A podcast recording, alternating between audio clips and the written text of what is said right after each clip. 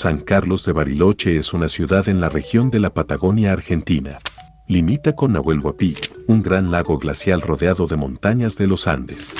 Bariloche es conocida por su arquitectura al estilo alpino de Suiza y su chocolate que se vende en tiendas de la calle Mitre, la avenida principal. También es una base popular para el excursionismo y el esquí en las montañas cercanas y para explorar los alrededores del distrito de los lagos. Y también es famosa por haber albergado a unos cuantos nazis de mierda. Si una noche de invierno un viajero en Bariloche.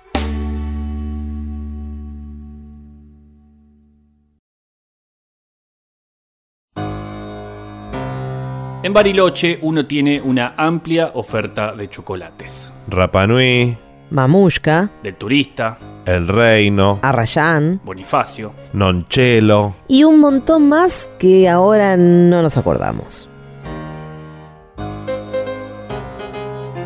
Queremos aclarar, antes que nada, que haberlos mencionado a todos con nombre y apellido no es porque hayan puesto dinero en este programa. De hecho, no pusieron nada. Ni chocolates pusieron. Podrían, la verdad. Podrían. Pero no pusieron nada todavía. Por eso queda aclarado, no tenemos ningún tipo de compromiso con Rapanui, ni con Mamushka, ni con ninguno de los otros que acabamos de nombrar. Pero especialmente no tenemos nada que ver con esos dos, que son, de hecho, los más caros y los que más nos gustan. Aclarado entonces. Ahora que nos hemos despojado de la duda que ciertas malas lenguas habían instalado, nos podemos meter en el tema que nos compete. Y es un tema escabroso que no acepta medias tintas ni pelos en la lengua y que implica una gran valentía. Sí, la verdad que somos muy valientes. Ese tema no es otro que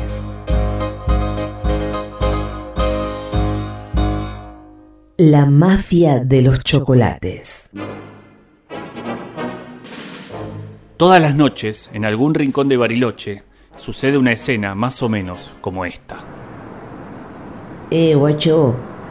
¿Tenés falopa? ¿Sabés la contraseña, flaca? Mmm, proyecto Huemul. ¿Cuánto crees? ¿Cuánto me podés dar? Y no sé, 200 gramos. No, me estás matando. Dame un poquito más. Bueno, no, te puedo dar 300, pero cash, taca, taca, acá, ¿tenés? ¿Mercado Pago no tenés? Bueno, dale, a ver. Pero con 10% de recargo. Bueno, dale que no aguanto más. Es en rama, ¿no? Sí, mamá, chocolate en rama, puro. Listo. A ver, voy a comer un pedacito. ¡Oh! ¿Cómo pega esta mierda? La proliferación de chocolaterías en Bariloche saturó tanto el mercado oficial que rápidamente creció, en las sombras, un mercado negro. Negro como chocolate amargo. El mercado negro hizo que bajaran mucho los precios porque la oferta era desmedida.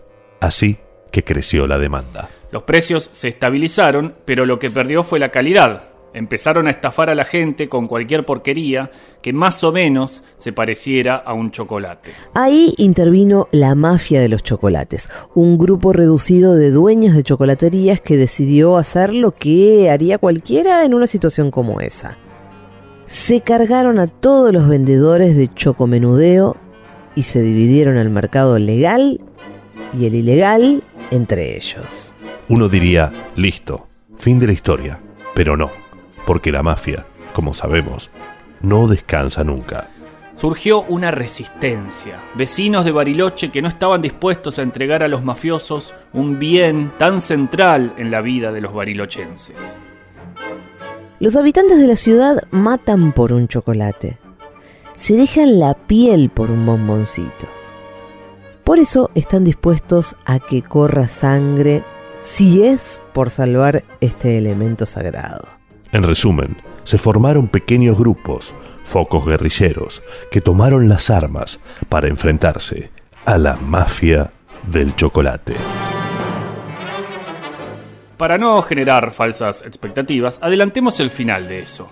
Los pelusas de la mafia se cargaron a cuetazos a todos los que se les pusieron enfrente. No quedó nadie en contra del tráfico de chocolates. Y ahora atención, porque viene la parte más valiente de todo esto que estamos diciendo. Vamos a decir con nombre y apellido quiénes son los que forman esa mafia. Vamos a decir ahora la verdad. Vamos a decir qué chocolaterías son.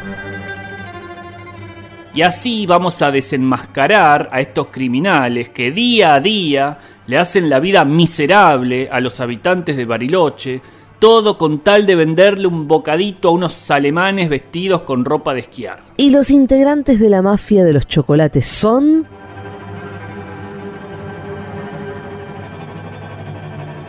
Momento, momento. ¿Qué pasó?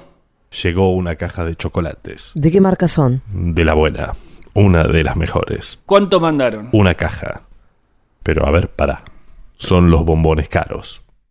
Tiene una notita. ¿Qué dice? Dice, aflojen con lo de la mafia de los chocolates y van a recibir una de estas por semana. Listo, se cancela el informe. ¡Listo! ¡Aguante, mamusca, mamá! No digas quiénes son, boludo. Hagan caso, pa' la rocha y pa' los giles rafagazo. Tu Si una noche de invierno un viajero de menores a full. Yo soy Cefo, mami. Voy más cebado con mate. Derritiendo chocolate. Escuchando pide remi y un que sabe asustarte. Vos desubicate. Que yo re voy para combate. que yo re voy para combate. ¿Qué pasó? ¿Te asustaste? 7, 2, 3. en Bariloche.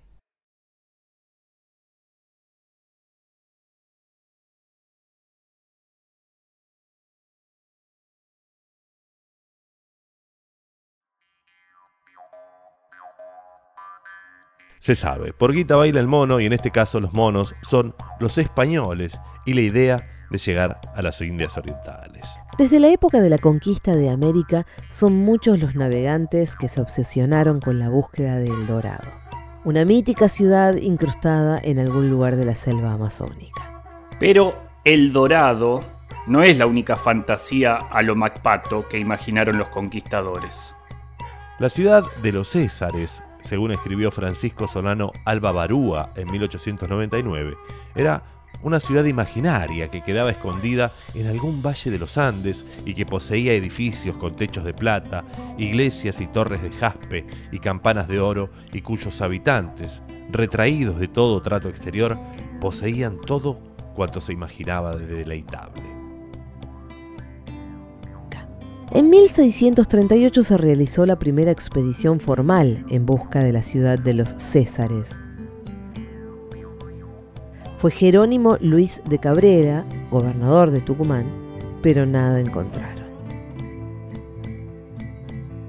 A pesar de las reiteradas expediciones frustradas, el mito siguió creciendo y estaba todavía en vigencia cuando en 1669 Niccolo Mascardi, un sacerdote jesuita que había estudiado en Roma con el enorme Athanasius Kircher, convenció a los capos de la misión jesuítica de Chiloé de que lo dejaran expedicionar al otro lado de la cordillera. Mascardi emprendió, al revés que San Martín, el cruce de los Andes con un puñado de mapuches. Los objetivos eran formar una misión en el lago Nahuel Huapi y también buscar la ciudad de los Césares. Recibido por un grupo de indígenas que Mascardi había liberado del yugo español, lo ayudaron a cruzar el gran lago en balsas y canoas y a establecerse en el borde oriental del bosque. Allí, al sudeste de la península Huemul, levantó en 1670 la misión de Nuestra Señora del Nahuel Huapi. Plantó unos manzanos, se levantaron algunas casas y una pequeña capilla. Es interesante ver que en varias páginas oficiales o de turismo se busca destacar el mapuche como extranjero a esas tierras. Y en muchos casos también se intenta decir que eran chilenos, incluso antes de que Chile existiera. A pesar de que ese proceso que llaman araucanización y que viene a ser la expansión de los mapuches sobre este lado de la cordillera, existió.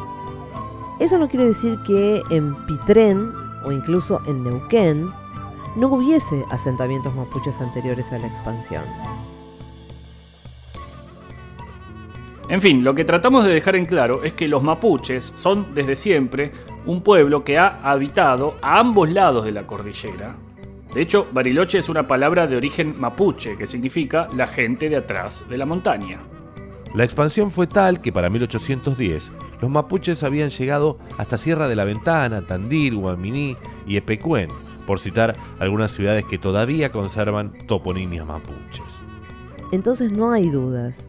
Las zonas aledañas al lago Nahuel Huapi eran territorio mapuche cuando llegó el primer hombre blanco. Nicoló Mascardi fue muerto por unos golpes de boleadoras de un grupo de tehuelches rebeldes. La misión quedó acéfala hasta 1703 cuando empezaron a llegar distintos misioneros. En el libro de 1959 de Manuel Porcel de Peralta, llamado Biografía del Nahuel Huapi, se grafica así la relación entre indígenas y hombres blancos. Los indígenas siempre sospechan de los misioneros. Sus adivinos solían dar rienda suelta a sus absurdas y fanáticas supersticiones, haciendo responsables a los frailes de las epidemias, de los accidentes fatales, tormentas y otras calamidades. Parece imposible que haya quienes pretendan enseñar el Evangelio a salvajes que viven dominados por legendarias supersticiones y por una irreversible animosidad hacia los blancos, que desconfían aún de aquellos que se acercan con las más piadosas intenciones.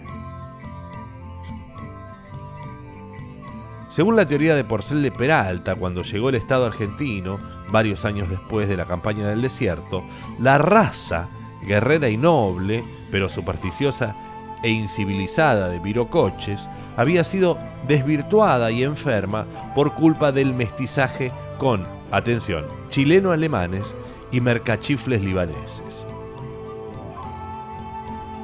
Más allá de lo anacrónico de esta teoría que habla de raza y mestizaje, la hipótesis del doctor Porcel de Peralta tiene otro inconveniente. Desde la avanzada jesuítica de Mascardi en 1699 hasta la aventura de Perito Moreno, que plantó bandera en 1876, hay casi 200 años. 200 años de hegemonía mapuche sobre el territorio de Bariloche. La inmigración alemana en el sur de Chile comenzó más o menos en 1850.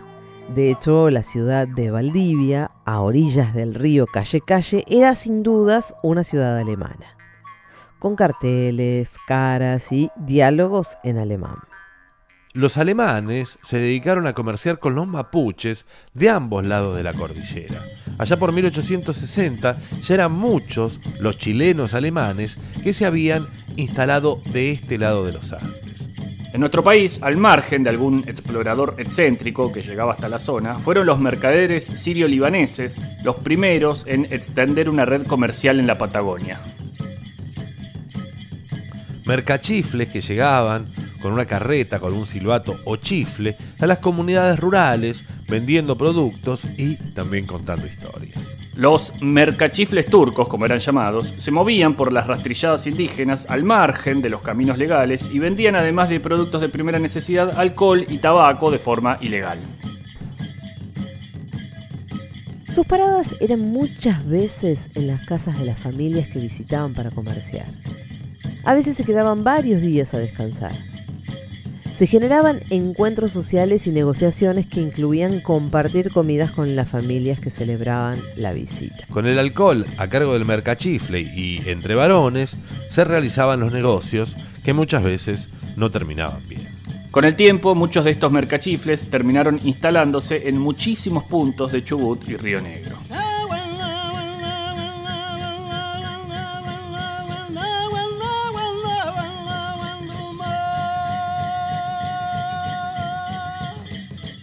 Así nacieron los kioscos, palabra de origen árabe, y los boliches, palabra de origen alemán, que se mezclaron con los nativos cerca de Bariloche.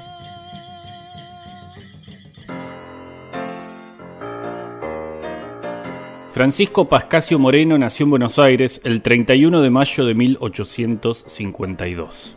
Siendo un niño, descubrió caracoles petrificados en uno de los mármoles de la casa de sus padres, y al toque supo que observar, recolectar y catalogar animales iba a ser su berretín toda la vida. Ahí nació el perito moreno, aunque no era todavía perito ni ninguna otra cosa. Él y sus hermanos montaron una especie de museo casero, y como el padre veía que al pibe le copaban los bichos, todos los fines de semana lo llevaba al río a juntar cosas raras. Su madre murió de cólera cuando él era todavía un niño y después la familia se mudó a Chascomús para escapar de la epidemia de fiebre amarilla. Ahí, en ese lugar descampado y aburrido, dedicó horas y horas a llenar cajones con restos fósiles. Llenó más de 40. Hasta consiguió un caparazón de gliptodonte.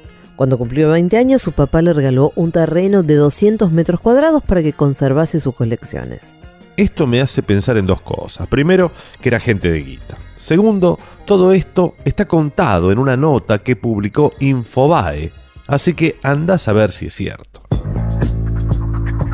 Lo que sí es cierto es que más o menos por esa época hizo su primer viaje de exploración del río Negro y de agosto a diciembre de 1874 estuvo en la bahía de Santa Cruz. En 1876 finalmente llegó al lago Nahuel Huapi. Ahí empieza la papa de la historia. En el Nahuel Huapi, Francisco Moreno hizo dos cosas. Plantó una bandera argentina y le escribió a su padre para que le mandase semillas de eucaliptos para dejarlas como rastro de su paso. Al año siguiente exploró el lago argentino. En el año 1879 descubrió otro y lo bautizó con el nombre de uno de sus maestros, Juan María Gutiérrez, impulsor de las ciencias naturales en nuestro país. Ahí comprobó por primera vez la divisoria de aguas y demostró que la cordillera de los Andes estaba cortada por el río Biobío, el desagüe del lago Lácar, los ríos Aysén, Huemules y por otros tres cauces de agua. Un capo, digamos. Vamos a saltearnos la parte en la que la historia cuenta que en 1877 donó a la provincia de Buenos Aires su colección de historia natural que venía reuniendo desde 1866 y que fue el origen del Museo General de La Plata que se crearía el 19 de septiembre de 1884 y del que sería director hasta 1906. Todo esto nos importa porque el programa de hoy es sobre Bariloche. Y porque, como dijimos, hemos sacado esta información de una nota de Infobae y ya sabemos lo poco confiable que es. Pero sí es confiable la parte del cuento que dice que Moreno mantuvo buenas relaciones con algunos caciques de la Patagonia, pero con otros se llevaba fatal. De hecho, una vez intentaron envenenarlo con tóxicos mezclados con frutillas y leche. Se salvó, como quien dice, de pedo, porque una niña indígena lo advirtió del peligro. Cuando Moreno pretendió cruzar a Chile, sabía que debía pedirle permiso al cacique Valentín Saihueque, dueño del territorio. El indígena desconfió de sus intenciones y lo tomó prisionero. También aconsejó ajusticiarlo, arrancándole el corazón a orillas del río. Pero otros nativos lo ayudaron a escaparse. Llegó a Carmen de Patagones y después se entrena a Buenos Aires, donde una multitud lo recibió ovacionándolo.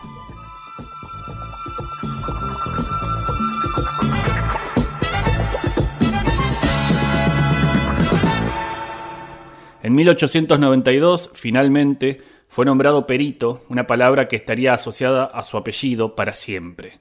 El entonces ministro de Relaciones Exteriores, Bernardo de Irigoyen, le encomendó confeccionar un mapa de la Patagonia, así que el perito Moreno tuvo que estudiar detalladamente los límites de la región.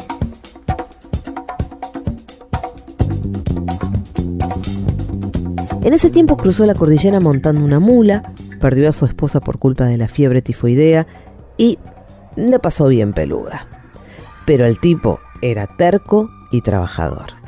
Como pago por su labor en cuestiones de límites, no recibió dinero sino el derecho sobre 25 leguas fiscales de tierra en la región de los lagos patagónicos en la zona de Nahuel Huapi.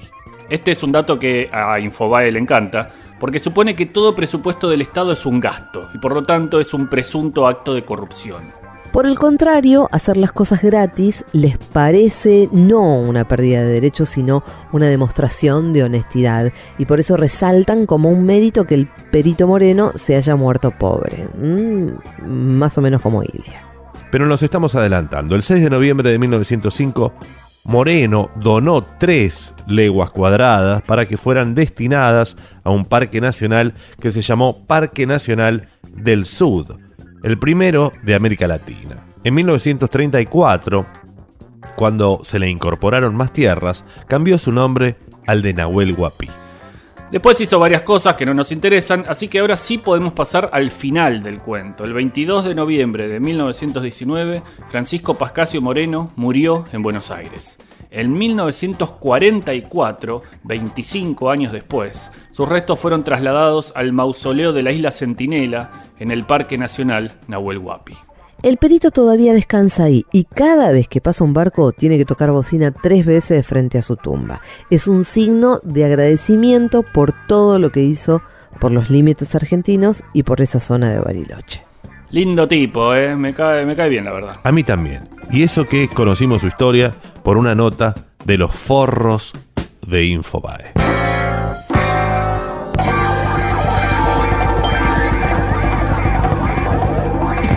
Si una noche de invierno un viajero Nos vamos a Bariloche, que perro.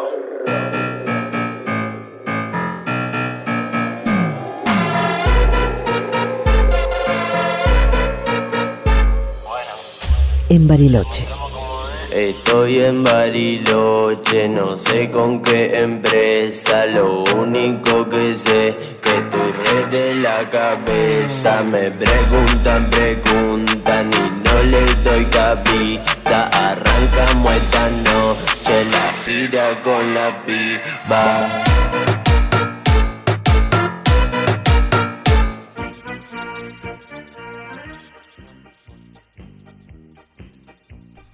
Lo primero que hay que decir es que alemanes en Bariloche había mucho tiempo antes que la Segunda Guerra Mundial. De hecho, la ciudad lleva el nombre San Carlos de Bariloche en honor a un alemán llamado Karl Wiederhold Piguonka, que en 1895 instauró un boliche o almacén de ramos generales llamado La Alemana. desde su Chile natal, Hall desembarca de su vapor el Cóndor en la ribera del lago Nahuel Huapi, a la altura de lo que conocemos hoy como la ciudad de Bariloche. Reside allí un solo poblador no nativo, Jorge Juve, y desde 1889 un ganadero norteamericano, Jarrett Jones, quien se ha radicado en la desembocadura del río Limay al extremo oriental del lago. La travesía de los Andes y luego la del Nahuel Huapi ha representado una proeza impresionante. Tuvieron que desmontar el barco a vapor y subirlo a lomo de bueyes desde Peulla hasta Puerto Blest y luego remontarlo más tarde para atravesar el lago. Usaron 12 yuntas de bueyes que se demoraron un mes para cruzar los Andes. Con la colonia alemana de Osorno y Valdivia en Chile, fueron muchos los alemanes que incluso antes de la Primera Guerra Mundial se instalaron en las cercanías del lago Nahuel Huapi. Pero además, ya para fines de la Primera Guerra Mundial, luego de que Argentina lograra esa fama internacional como granero del mundo, los alemanes y la propia Argentina comenzaron a armar un plan de colonización de la Patagonia. Con el estallido de la Segunda Guerra Mundial, la colonia La Patagonia no prosperó. Sin embargo, la idea Alemania-Patagonia ya gozaba de mucha salud. El 30 de abril de 1945, Adolfo Hitler y Eva Braun se suicidaron. Ella con una cápsula de cianuro y Hitler con un disparo y una cápsula de cianuro. Los cuerpos luego fueron rociados con nafta y prendido fuego en el patio de la Cancillería del Reich. Pero esta data no se tuvo inmediatamente. Por razones políticas, los rusos dijeron que Hitler seguía vivo y que lo ocultaban sus antiguos aliados, o sea, Estados Unidos. Eso era cualquiera y además no era la primera travesura que hacían los aliados. Todo el mundo sospechaba de todo el mundo y el teléfono descompuesto era cosa de todos los días y las fake news eran muy difícil de rebatir o de cotejar. Eso dio pie a que surgieran mil historias conspirativas distintas. Algunos dijeron que Hitler vivía en una cueva cerca del lago de Garda en Italia, otros que era pastor en los Alpes, croupier en un casino de Vian, que lo vieron en Grenoble o también en Saint-Gilles en la costa de Irlanda. Sin embargo, la teoría que más peso tuvo fue la de que estaba en la Argentina primero y luego en la Antártida. ¿Por qué? El 22 de enero de 1939, una expedición del transatlántico Schwabeland, con 82 personas y dos hidroaviones, clavaba una jabalina con la esvástica en el hielo virgen de la tierra de la reina de Maul, frente a la ciudad del Cabo, bautizando al lugar como Nueva Suabia. Esto quedaba en la Antártida.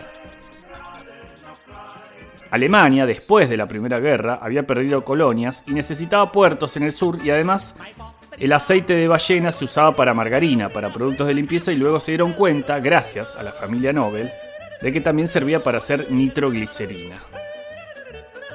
Seguramente a raíz de esta expedición, en marzo del 39, una operación de prensa de los aliados lanzó el llamado complot de la Patagonia, que decía que los alemanes se querían quedar con la Patagonia.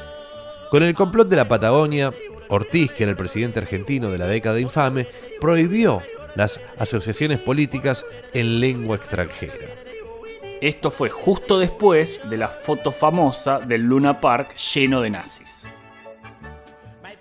Pero lo que terminó de abonar la teoría el 10 de julio de 45, el comandante Otto Wermuth hizo emerger en Mar del Plata el submarino U-530 y el 17 de agosto, Heinz Schaffer, otro comandante, entregaría otro submarino, el U-977, a las autoridades navales argentinas. En medio de estas casualidades de los submarinos, entregándose en el año 45 en Mar del Plata, sumado al Graf Pi y también a los alemanes que habían construido centros de salud en Córdoba, se termina de armar toda la fábula de Hitler en Bariloche.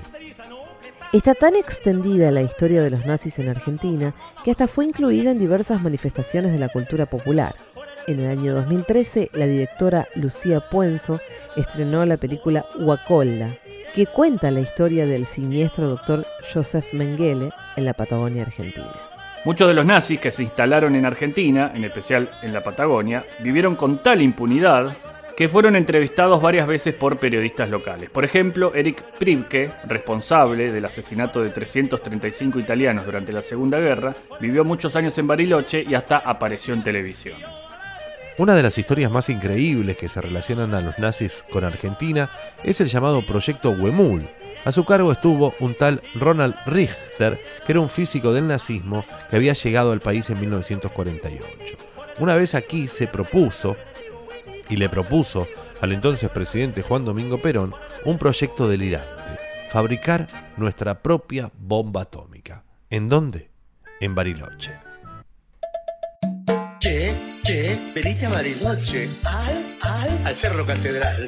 Che, che, venite a Bariloche, al, al, al Cerro Catedral. Che, che, venite a Bariloche, al, al, al Cerro Catedral.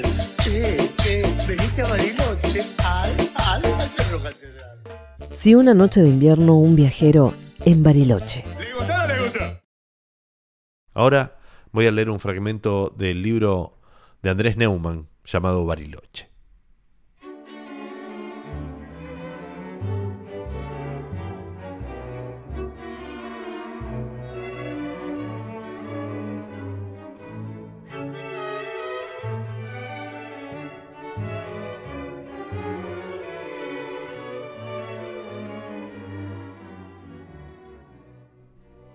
Cada vez eran mejores los abrigos que se paseaban por calle Corrientes. Los restaurantes se llenaban, los cines habían renovado sus butacas, las tiendas de 24 horas nunca habían relucido tanto ni habían parecido tan bilingües. Ciertamente, también se iban extinguiendo ciertos detalles del paisaje. Pequeñas salas de cines con títulos distintos, las polvarientas librerías de segunda mano, con a página chamuscada, atendidas por inverosímiles ancianos que todos lo sabían de memoria. Ciertas cafeterías de mobiliarios más modestos. Y sin embargo, qué brillo, qué elegancia la de los viandantes. Demetrio los veía descender con entusiasmo de los taxis, volviendo las aceras más aseadas, destilando colonia. A él, que no iba demasiado al centro, el cambio le llamó la atención sin llegar a preocuparlo. Bajó por Reconquista hasta la valle donde se topó con una criatura de dos tonos, un largo tigre bicéfalo. De un lado discurrían las hileras envueltas en cuero, joyas, pieles, y del otro cuerdas y cuerdas de siluetas vacías.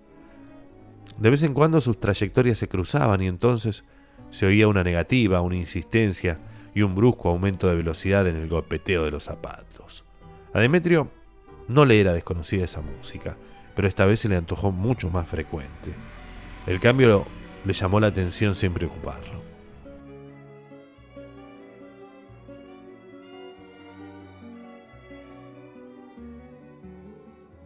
Circuló trabajosamente entre ambas hileras, entre el dorado y el gris, notando una presión asfixiante desde ambos costados. Divisó el escaparate de una juguetería y se deslizó a través de la muchedumbre. Se ofrecían muñecos, pelotas, fortines, casas en miniatura, extrañas armas espaciales, objetos lumínicos de utilidad desconocida para él. Pero nada que le interesase. Entró y preguntó a la dependienta, que lo miró con una cara un tanto extrañada, y le respondió que no. No tenemos. Visitó sin éxito varias jugueterías más. No. No tenemos. Algunas ni siquiera vendían de 500 piezas, y las que sí, no tenían ninguno, ninguno que reprodujese una foto de Bariloche.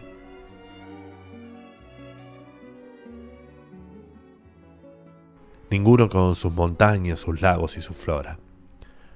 Demetrio volvía malhumorado por la valle. Atardecía lento. El último frío de agosto parecía no querer despegarse de la ciudad. Caminaba hacia la parada del 93 cuando de pronto un tímido resplandor interrumpió su camino. Se volvió hacia un escaparate poco iluminado. Dio unos cuantos pasos y acercando la nariz al cristal, distinguió de inmediato la caja que buscaba.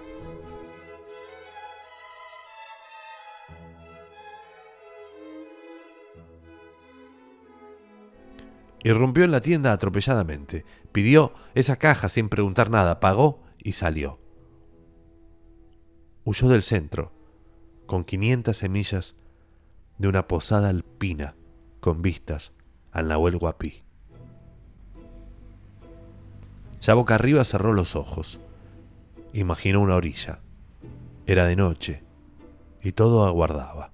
El agua arrastraba un murmullo y se rompía delicadamente. Se oían los grillos y algún pájaro. El aire era fresco y resbalaba por la piel. Respiró hondo, notando cómo la noche se infiltraba en sus pulmones y lo llenaba de minúsculas estrellas. Entonces tanteó y encontró otros dedos que se entrelazaban con los suyos. Tocó un muslo suave, sereno y enseguida supo que un poco más arriba habría un fino camisón blanco, un vientre como un altar, un rostro lejano y en la cúspide unas hebras incendiarias. Sintió que aquellos dedos que lo convocaban a la resurrección y a una segunda muerte, y enardecido por el tacto, se abalanzó sobre ella para poseerla una vez más.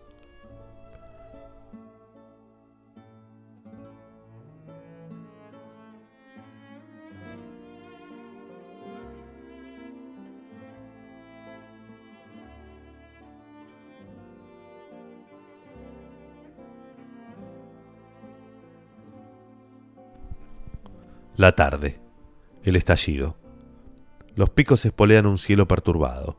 Se desprenden las rocas arañando la espalda del coloso.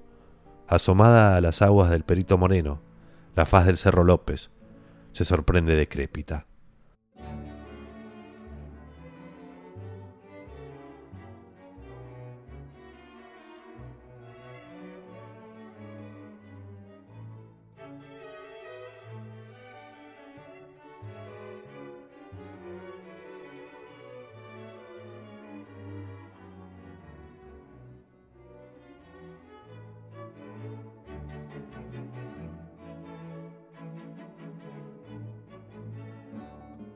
Vaga el viento al azar entre las cimas, sobre nieve esporádica, hacia nubes que ensayan una muerte violeta.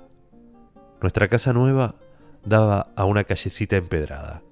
Pasaban más bicicletas que coches. Los pibes iban por ahí jugando, gritando, un quilombo lindo había en la calle. Nosotros vivíamos en el tercer piso. Muy alto no era, pero para mí era una novedad rarísima eso de andar caminando y durmiendo encima de los vecinos. La cocina era oscura, mi viejo siempre se quejaba de eso. Querida, acá no hay luz, decía. Tendríamos que abrir una ventanita, ¿no te parece? Total, tampoco debe ser tan caro. Y mi vieja siempre le contestaba que con todo lo que nos quedaba por comprar, ¿cómo íbamos a gastar plata en un agujero para que ella pelara cebollas a la luz del sol? Anda, callate, sonso, no soñemos con pavadas. Al fondo había un lavaderito para la ropa. Después la colgábamos en unas cuerdas debajo de la ventana del comedor, que compartíamos con los vecinos de al lado. Entonces había que ponerse de acuerdo con los turnos. Francamente no sé. Nos resultaba difícil vivir rodeados de tanta gente. Allá, antes, en los alrededores de Bariloche, un vecino era un tipo que tenía una casita a diez minutos de la tuya. Entonces, de vez en cuando uno iba y le pedía leña o en verano se lo encontraba nadando en el lago Nahuel Guapí o en el Moreno. Pero en Lanús los edificios eran bien angostos, bajos, y las puertas de las casas estaban una encima de la otra. Era como vivir en un panal. Yo extrañaba a Bariloche.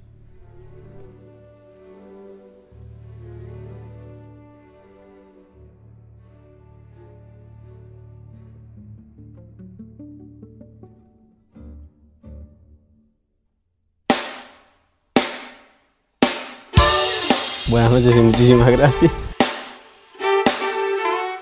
Ha sido un placer. Gracias Argentina, los quiero con todo mi corazón. Gracias por hacerme vivir estos momentos, gracias.